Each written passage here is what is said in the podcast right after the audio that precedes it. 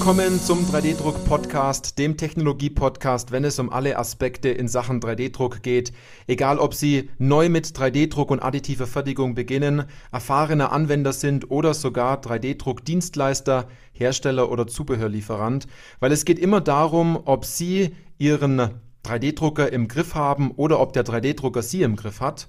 Ich bin Johannes Lutz und ich freue mich auf diese Podcast-Folge, weil diese Podcast-Folge eine Interview-Folge ist und sie trägt den Titel Jobabbrüche bei SLS waren gestern. Denn äh, das kann eine unheimlich interessante Podcast-Folge für alle Podcast-Hörerinnen und Hörer werden, die sich vor allem mit dem Thema SLS, also selektiven Lasersindern, beschäftigen und sich über Druckabbrüche und all dem, was sozusagen dazugehört, an Folgen entsprechend beschweren.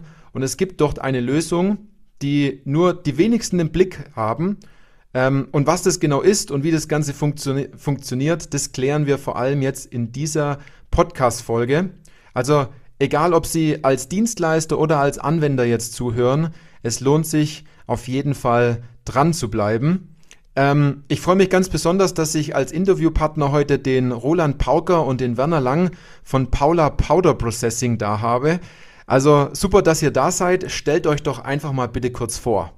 Ja, grüß dich, Johannes. Ähm, wir freuen uns erst einmal sehr, dass wir da an deinem Podcast teilnehmen dürfen und eingeladen worden sind. Mhm. Ähm, mein Name ist Roland Pauker. Also ich bin mittlerweile 57 Jahre alt und war nach meiner Ausbildung weltweit einmal als Servicetechniker unterwegs. Bin dann nochmal auf eine Maschinenbautechnikerschule gegangen und habe mich weitergebildet und heuerte dann bei der Firma EOS an. Bei EOS konnte ich dann 26 Jahre Laser-Sinter-Erfahrung in den unterschiedlichsten technischen Bereichen sammeln. Ich war im Service unterwegs, ich war in der Applikation unterwegs, ich habe Trainings gemacht und so weiter. Ja, Servus Johannes, ähm, liebes Publikum. Mein Name ist Werner Lang. Wie ihr vielleicht hören könnt, bin ich in Niederbayern aufgewachsen und habe danach Kunststofftechnik in Rosenheim studiert. Ich bin seit dem Jahr 2003 bei der Firma EOS tätig, einem führenden Hersteller von Lasersintermaschinen. Dort wurde meine Berufung Kunststoffpulver und Qualitätssicherung und auch mhm. Kundensupport. Heute ist mehr das Thema Recycling und Nachhaltigkeit im Fokus. Insgesamt waren das 20 spannende Jahre in der AM-Technologie.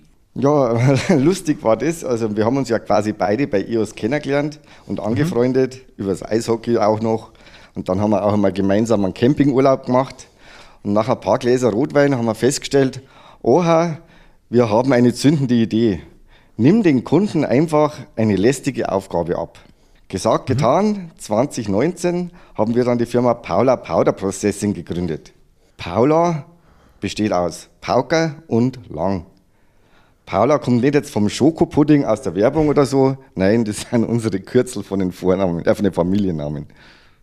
Also erstmal danke für, für eure Vorstellung. Doch, jetzt, wie kam es denn dazu? Jetzt habt ihr da mir schon ein paar Sachen vorweggenommen, dass ihr beide euch jetzt noch tiefer mit diesem Thema Pulver beschäftigt habt in der Sache. Ja, durch, bei der Firma EOS haben wir die Möglichkeit gehabt, sehr viel mit Kunden in Kontakt zu kommen. Und es wurden eigentlich immer wieder dieselben Fragen gestellt ich verliere zu viele Jobs, kann aber keine Ursachen erkennen. Oder wie kann ich mir sicher sein, dass meine Bauteile morgen auch noch fertig werden? Oder der Klassiker, ich habe immer wieder Einfallstellen an meinen Teilen, obwohl eigentlich mein Pulver nach bestem Wissen und Gewissen aufgefrischt wurde. Mit der Weiterentwicklung des Post-Processing kam dann ein neues Thema noch dazu. Meine Bauteile sind nach dem Färben fleckig und die Farbtöne, die schwanken dann von Teil zu Teil. Mhm. Einmal kam dann der wütende Spruch von einem Kunden, was soll ich das noch alles beachten bei der Pulveraufbereitung? Wir sind Techniker und keine Bäcker. ja, da, da hat er wohl recht gehabt in dem Fall, ja. Ja, und irgendwann haben wir dann verstanden, dass diese Prozessprobleme häufig nicht von der Maschine oder von den Prozessparametern kommen, sondern eigentlich die Ursache im Baumaterial liegt, also die Qualität des Baumaterials. Mhm weil die Lösung für einen sicheren Bauprozess sind konstante, wiederholbare Eigenschaften des Pulvers und natürlich auch eine sinnvolle Qualitätssicherung. Weil die Umsetzung der von der Lösung aber komplex ist, bieten wir jetzt das Ganze als Dienstleistung an. Unter dem Strich kann man sagen, man spart sich so viele Ausschussteile, ein teures Material und die staubige Arbeit ein. Okay, okay. Jetzt, wenn ich so an die, die ganzen Anwender denke, jetzt im, im SLS-Bereich, dann sagen natürlich jetzt auch viele, ach, das mit dem Pulver, das mache ich selber. Ne, das habe ich da selber drauf, da kann mir jetzt keiner helfen. Oder was, was kommen denn dort noch so für weitere Aussagen oder, oder Vorurteile oder Einwände so zu euch zurück, wenn ihr das Thema Pulver ähm, entsprechend anspricht, dass das mitunter ähm, der, der eigentliche Auslöser, wie vorhin gesagt, für die Jobabbrüche und für, ich sag mal, etwas minderwertige Teile sind. Ja, da hast du allerdings recht. Wir hören da schon einiges. Ja. Mhm. Also ein sehr häufiger Satz ist zum Beispiel, unsere Kalkulation für die Bauteile ist so hauchdünn, da können wir auf keinen Fall zusätzliche Kosten mehr unterbringen. Mhm. Ja, oder was auch sehr beliebt ist, das mit dem Pulvertransport, das klingt aber schon sehr aufwendig. Ja, oder andere Kunden, die haben gerade erst in eine neue Mischtechnik investiert. Und was soll der dann mit seinen teuren Maschinen machen? Die müssen sich ja eigentlich erstmal amortisieren. Ja. ja und ähm, es gibt aber auch Anwender, die gehen das Thema, sagen wir mal, sehr salopp ausgedrückt, hemdsärmelig an. Ja, da kommen dann Aussagen wie, das Pulvermischen, das machen wir doch äh, mit meinem Mitarbeiter nebenbei. Das macht er, wenn er Zeit hat. Ja, oder noch besser, das schaffe ich doch alleine mit dem Betonmischer und zwar auch ohne Haarnetz. Ja. Muss man sich aber vorstellen, wir sprechen hier von industrieller Fertigung. Es entstehen natürlich auch einige Vorbehalte, weil uns die Kunden einfach nicht kennen. Ja? Also äh, da ist dann so eine Einstellung da, ich gebe doch nicht mein teures Pulver in fremde Hände. Ja, und wer kann mir denn garantieren, dass das dann alles richtig gemacht wird? Ja, ja.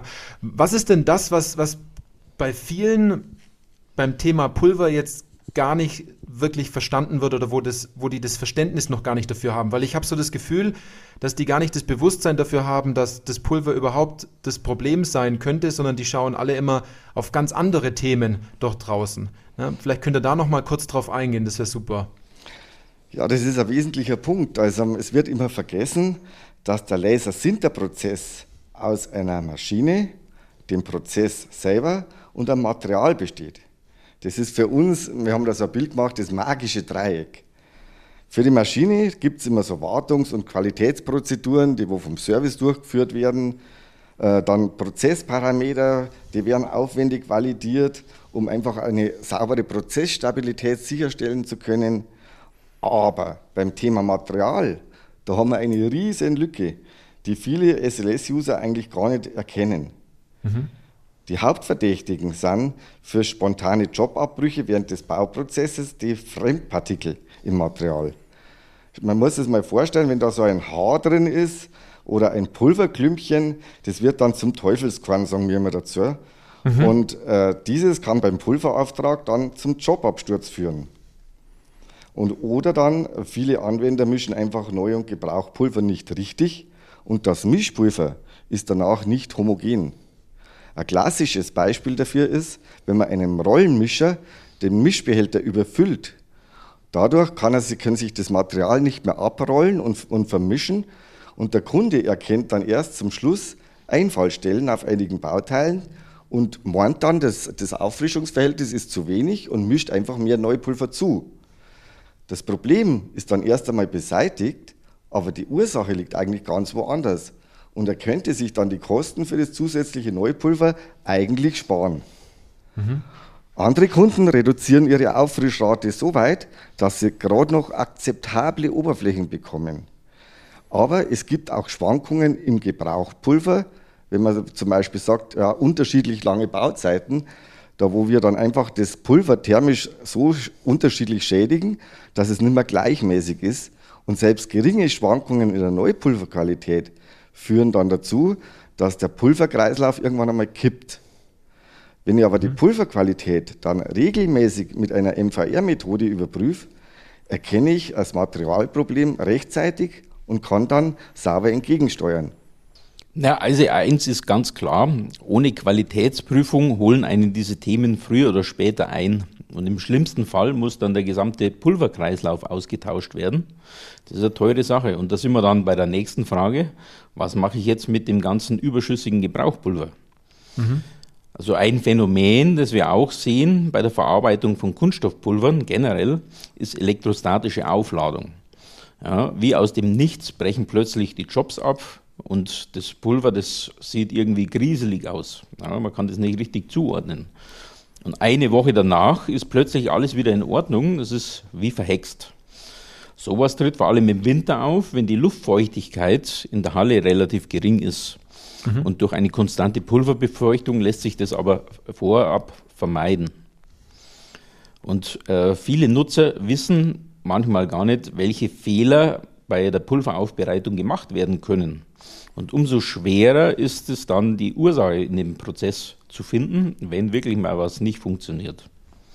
Naja, und natürlich ist es dann auch für uns schwer, den Mehrwert für eine aufwendige Pulveraufbereitung äh, zu vermitteln, ja, weil die ist, ist schwer nachvollziehbar, wenn ich nicht weiß, was gemacht werden muss. Aber weniger Jobabbrüche und eine stabile Bauteilqualität sprechen auf jeden Fall für sich und das sind vor allem auch messbare Kennwerte und nebenbei hilft auch ein Blick in den Geldbeutel. Mhm, mhm. Dann, dann lasst uns da mal gleich in diesen Geldbeutel mal reinschauen. Also bevor wir jetzt gleich darauf eingehen, wie ihr das vor allem macht und wie auch der Ablauf dazu ist und wie man mit euch diese, diese ähm, Prozesskette auf jeden Fall viel beständiger hinbekommt, dass auch was dabei rauskommt, lasst doch mal ein paar Zahlen sprechen. Also was spart man da jetzt ein? Also wir haben uns natürlich auch schon äh, jetzt einmal mittlerweile auf, auf Kundenprojekten, auf zahlreichen einfach mal so Auswertungen gemacht, was eigentlich so an Potenzial da ist äh, für den Kunden und haben Einsparungen von 15 bis 20 Prozent der Kosten für absolut machbar empfunden. Also das mhm. sind so, so die Werte, die wir von unseren Kunden gespiegelt bekommen haben. Das resultiert aus der Reduktion von durch, durchschnittlich ca. 10 bis 20 Prozent weniger Neupulver. Und das äh, mhm. äh, kann man sich bei dem äh, Kilopreis vorstellen, dass das äh, immense Kosten sind. Zum anderen ist es nicht nur das Pulver, sondern auch die Jobabbrüche werden deutlich reduziert. Jobabbrüche sind auf der einen Seite kostenintensiv, weil ja das Pulver verschwendet wird, und führen zum Lieferverzug. Frust und dann natürlich auch noch Stress mit dem Kunden. Weil Zeit ist kein beliebiges, vermehrbares Gut und jedes verlorene Kilo Pulver, das tut einfach weh. Aber ein Leben ohne Jobabbruch ist möglich. Wenn man sich vorstellt, dass ein Jobabbruch mit ca. 1000 Euro zu Buche schlägt, lohnt sich unsere Dienstleistung eigentlich recht schnell. Und eins darf man nicht vergessen, nur für das Equipment einer industriellen Pulveraufbereitung muss schnell ein sechsstelliger Betrag investiert werden. Und das ist eigentlich für viele Anwender ein absolutes No-Go, weil das Geld muss man ja erst einmal haben. Beim Paula-Konzept geht es eigentlich nicht nur um Sparen an sich, sondern um eine überschaubare Investition in die Produktivität, Qualität und nicht zu vergessen auch Nachhaltigkeit. Und jetzt habt ihr ganz viel darüber gesprochen, dass einerseits das Pulver ja der ausschlaggebende Punkt ist und äh, dass man sich ja sozusagen, wenn man das so überträgt, so eine, so eine Bombe ins Haus legt, wenn man das Thema nicht so im Griff hat. Ähm, aber woran erkennt man denn jetzt, dass da was schiefgelaufen ist? Also woran sieht man denn, wenn man jetzt äh, ein schlecht aufgefrischtes Pulver nutzt? Weil ich denke, viele sagen jetzt, dass, ja, das, das klappt schon bei mir. Aber vielleicht kann man ja ein paar Ansatzpunkte oder könnt ihr mal ein paar Ansatzpunkte nennen, woran man denn sieht, dass diese Mischung am Pulver und dieser ganze Prozess vielleicht nicht so sauber durchläuft, wie man sich das eigentlich jetzt vorstellt. Ja, also sowas erkennt man in der Regel relativ schnell an den Bauteilen. Die haben nicht dann schlechte Oberflächen und im schlimmsten Fall sogar Einfallstellen ne, an den Oberflächen. Also ein mhm. typisches Fehlerbild beim Lasersintern. Und die Schwierigkeit ist jetzt dabei, das Material das ist möglicherweise nicht die einzige Ursache, die hier in Frage kommt. Ne? Also es könnte auch irgendwas an der Maschine sein, aber wie bekomme ich das jetzt raus? Also die Lösung ist hier einfach das Ausschlussverfahren. Man mhm. muss wirklich das Pulver sauber aufbereiten und das Material als Ursache ausschließen. Ja, die Fehlerursache ist dann deutlich einfacher festzustellen, wenn wirklich mal Probleme auftreten. Und ähm, was immer häufiger auftritt, wenn Färbeverfahren eingesetzt werden. Das sind zum Beispiel fleckige Bauteile ja, oder Farbunterschiede, die wir hier erkennen. Und ähm, es ist natürlich immer sehr teuer, wenn Fehler erst am Ende der Prozesskette festgestellt werden und die Bauteile dann verworfen werden würden. Und daher gilt auch hier die alte Qualitätsregel. Vorbeugen ist das Maß aller Dinge. Es mhm. muss einfach eine vernünftige Pulverqualität eingesetzt werden, dann erspare ich mir sehr viele Probleme. Und, und wie funktioniert das jetzt genau? Also das ist jetzt natürlich spannend, was ihr, was ihr gerade sagt, dass man ähm, dort relativ viel vermeiden kann und man kann auch ziemlich viel an Kosten einsparen. Aber ähm, wie funktioniert das jetzt genau bei euch und was bietet ihr doch denn genau alles an? Also eines der wichtigsten Themen ist eigentlich, wir müssen als erstes einmal den Kunden besuchen, um zu verstehen, wie er mit seinem Pulverkreislauf, mit seinem kostbaren Gut eigentlich umgeht. Dann schauen wir uns das Ganze an und überlegen, wie die Paula das Problem oder den Kunden unterstützen kann. Die Dienstleistung umfasst aber nicht nur die Beratung vor Ort, sondern wir unterstützen auch den Kunden, um sein, seine Bedürfnisse an einem angepassten Mischservice zu erreichen. Also der Kunde stellt uns dabei die benötigten Materialien dann zur Verfügung, wie Neupulver und Gebrauchpulver, mhm. weil wir sind ja in erster Linie Dienstleister, also wir handeln nicht jetzt mit Pulver. Mhm. Das Material wird dann bei, von uns nach Herstellervorgaben aufbereitet und geprüft. Die Supportansprüche gegenüber Maschinen und Materialherstellern bleiben aber dabei trotzdem erhalten, weil wir nichts an dem System oder am Material selbst verändern. Mhm. Mit den Prüfzertifikaten für die gemischten Pulverbatches, in der Regel sind es immer so 300 Kilo Batches, kann die Pulverqualität dann auch noch fortlaufend dokumentiert werden. Spätestens, wenn doch ein Problem auftritt, ein Prozessproblem zum Beispiel, ist es ein entscheidender Vorteil, dass man sagen kann, das Material ist nicht die Ursache. Mhm. Auch fürs Gebrauchpulver haben wir noch eine sinnvolle Verwendung. Und zwar überschüssiges Gebrauchpulver von guter Qualität setzen wir nach Bedarf für die Herstellung von unserem Ready-to-Use-Material ein. Da gibt es viele Anwender, die an diesem Produkt Interesse haben, weil sie zum Beispiel noch keinen eigenen Pulverkreislauf haben oder wenn man sagt, äh, sie haben jetzt gerade Produktionsspitzen und kommen jetzt nicht zum Aufbereiten dazu. Ähm, dann können wir quasi sie unterstützen. Und mhm. das übrige Gebrauchpulver, das wird dann für einen Spritzgussprozess nochmal aufbereitet. Weil unser Werkstoff ist für eine thermische Verwertung eigentlich viel zu schade. Wir können dadurch einen nachhaltigen Materialkreislauf realisieren. Das wiegt eigentlich die zusätzlichen Aufwände für Transport bei weitem auf. Mhm, mhm. Und Ihr seht, ich bohre da immer weiter. Und wie geht ihr jetzt genau vor? Ihr habt vorhin etwas von einem NVR-Kreislauf ähm, angesprochen. Und äh, was ist jetzt genau dieser, ich nenne ihn mal den Paula-Kreislauf? Naja, das Ganze startet ähm, damit, dass das Gebrauchpulver vom Kunden bei uns angeliefert wird. Mhm. Das wird dann zunächst mal vorgesiebt, um nachzusehen, ob da vielleicht restliche Bauteile oder große Klumpen drin sind. Und ähm, das Gebrauchpulver kommt dann zusammen mit dem Neupulver in einen großen Silomischer. Und dort wird es homogenisiert. Ja, und auf eine bestimmte äh, Feuchte konditioniert, um eben die Elektrostatik zu vermeiden.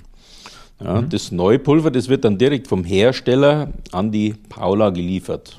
Nach dem Mischen wird dann eine Stichprobe aus dem Mischansatz entnommen und Dort ermitteln wir dann den Schmelzindex des Materials, der sogenannte MVR-Wert, den du gerade erwähnt hast.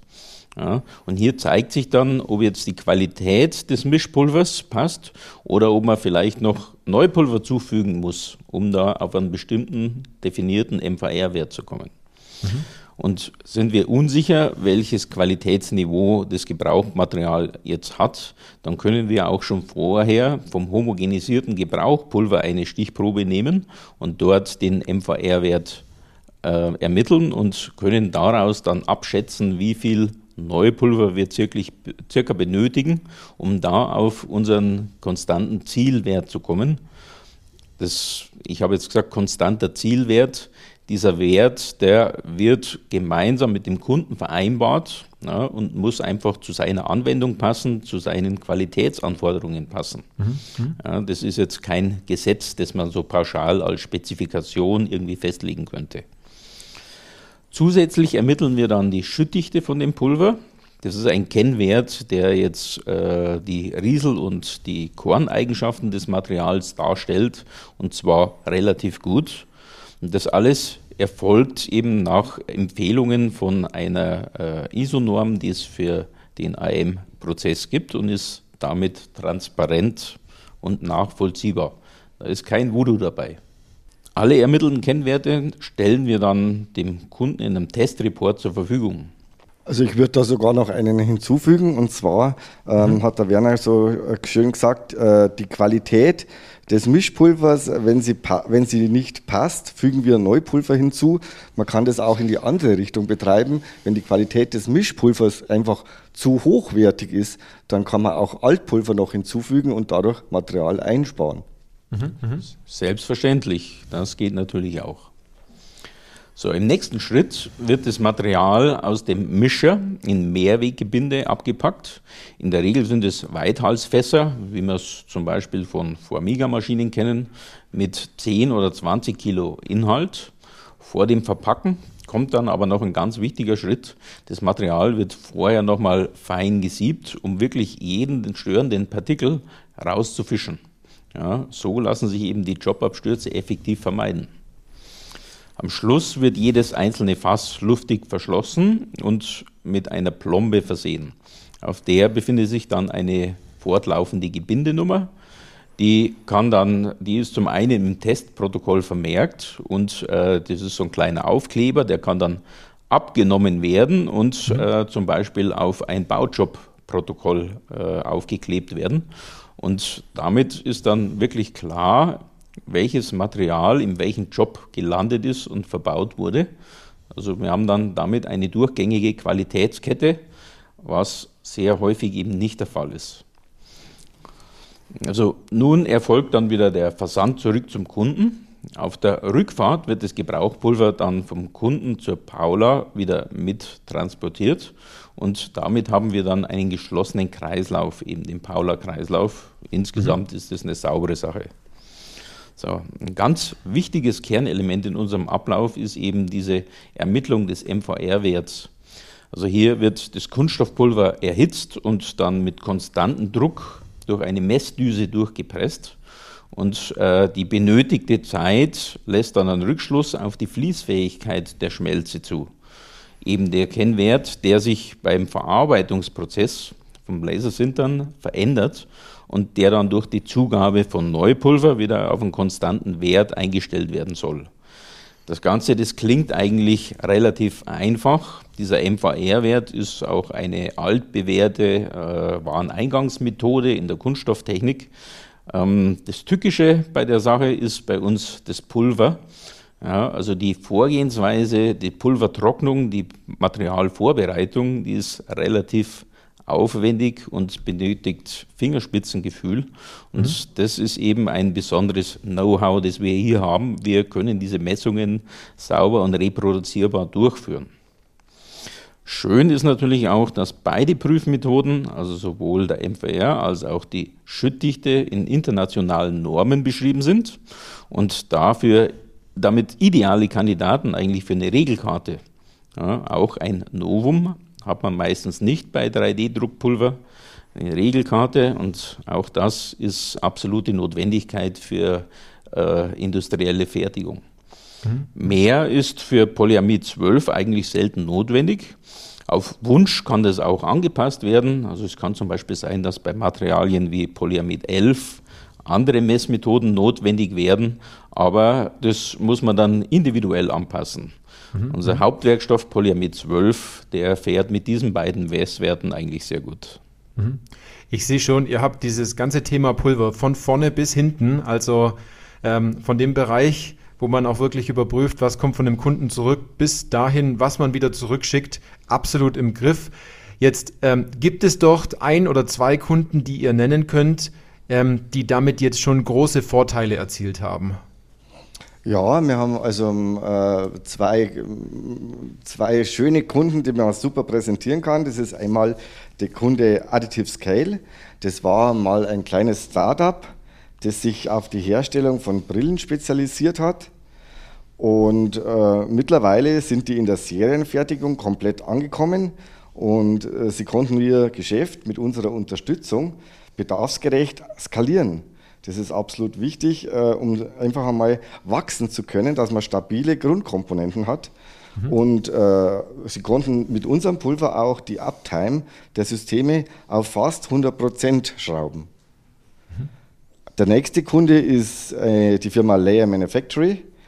Da konnten wir erfolgreich eine 20-prozentige äh, Neupulvereinsparung umsetzen, sowie auch die Absturzrate von nahezu null realisieren. So muss aus meiner Sicht die Produktion aussehen und so stellen wir uns das eigentlich vor. Einfach schlank, umweltschonend und erfolgreich für den Kunden. Mhm. Wenn wir jetzt schon bei dem Thema äh, umweltschonend sind, jetzt spricht man ja von Pulvereinsatz und Entsorgung und Auffrischung und es hat ja alles äh, mit, mit Kreislauf und mit Nachhaltigkeit zu tun. Vielleicht geht ihr doch, doch noch mal ganz kurz drauf ein. Was glaubt ihr denn oder was ist eure Antwort? Das würde mich jetzt sehr interessieren. Ist denn 3D-Druck nachhaltig? Ja, das Thema ist natürlich in aller Munde, wenn man über Messen geht. Äh, überall springt es einen an. Jeder Hersteller muss sich damit beschäftigen. Also sagen wir mal so, wenn man die richtigen Produkte damit herstellt ja, und wenn man das dann auch richtig macht, dann kann der 3D-Druck einen sehr wertvollen Beitrag jetzt zum Klimaschutz leisten. Und additive Fertigung ist eben nicht per Definition nachhaltiger als andere Produktionsverfahren. Also es reicht nicht, einen 3D-Drucker in die Halle zu stellen und ist dann, man ist dann nachhaltiger. Mhm. Also ein sehr gutes Beispiel dafür ist zum Beispiel die Herstellung von Brillen. Also hier kann der CO2-Fußabdruck gegenüber konventionellen Produkten, äh, Acetatbrillen zum Beispiel aus China, also ganz maßgeblich reduziert werden aber eben nur dann, wenn der Ressourceneinsatz auf wirklich ein notwendiges Maß reduziert wird. Und da kommen dann wir ins Spiel.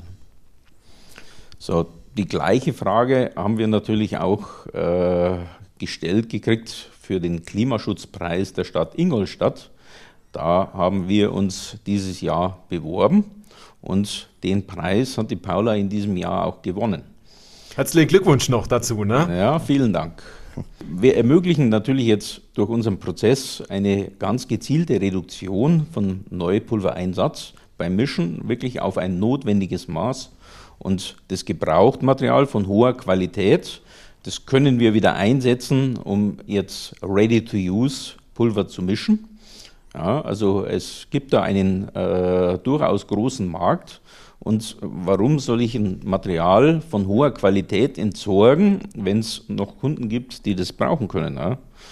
Und ähm, das Material, das jetzt nicht mehr eingesetzt wird für den SLS-Prozess, also weil es zu stark thermisch gealtert ist oder weil es einfach überschüssig ist, das wandert aber auch nicht in Müll und verursacht dann Mikroplastik in der Umwelt. Mhm. Ja, also Pulver ist ja ein äh, bockiges Medium auch bei der Entsorgung muss man aufpassen, dass man jetzt nicht die Pulverspur zum Entsorgungscontainer zieht. Das ist eben jenes Mikroplastik. Das Material wird wieder für den Spritzguss- oder Extrusionsprozess aufgearbeitet und ist auch hier ein sehr, sehr hochwertiger Werkstoff. Also es gibt keinen Grund, äh, da irgendetwas äh, zu entsorgen oder thermisch zu verwerten. Ja. Landläufig gibt es ja die Meinung, thermische Verwertung optimal, da wird dann noch was, was Sinnvolles hergestellt, Strom oder thermische Energie, aber der Werkstoff ist einfach viel zu schade dafür. Ja, lediglich der Inhalt jetzt vom Staubsaugerbeutel, der muss tatsächlich konventionell entsorgt werden, aber mhm. das ist ja ein sehr geringer Anteil. Und äh, ich denke, wir sind auf jeden Fall Vorreiter mit diesem sehr nachhaltigen Kreislaufkonzept. Also das wurde auch von der Fachjury jetzt der Stadt Ingolstadt so bewertet. Ja, die waren da durchaus kritisch, dass man mit einer Kunststofffirma äh, so einen Klimaschutzpreis äh, sozusagen gewinnen kann. Mhm, mhm. Aber es zeigen ja die Fakten im Endeffekt, was ihr vorhin auch aufgezählt habt, ähm, dass dort ein Einsparpotenzial da ist und dass es äh, natürlich sich auch weiterträgt. Je besser das Pulver am Anfang, umso weniger Fehler hat man im Endeffekt auch danach. Und ich merke auch ganz stark, viele versteifen sich extrem auf diesen Nachbearbeitungsprozess und versuchen natürlich an ganz vielen Stellen auch Kosten zu sparen, aber dieses Thema Pulver haben ganz wenige wirklich im Blick und ich glaube, seitdem wir jetzt heute den Podcast hier haben, schaut da vielleicht nochmal jemand ganz anders drauf. Ähm, was super wäre, wenn ihr nochmal ganz kurz zusammenfassen könnt, was sind denn so aus eurer Sicht konkret die, diese Vorteile, die der Kunde von euch dann hat, wenn er mit euch zusammenarbeitet? Ja, wie fasst man das am besten zusammen? Also ehrlich gesagt spart sich der Kunde durch die Paula viel Zeit, Geld und Nerven. Er kann sich dann auf seine Kernaufgaben konzentrieren und steigert so seine Produktivität.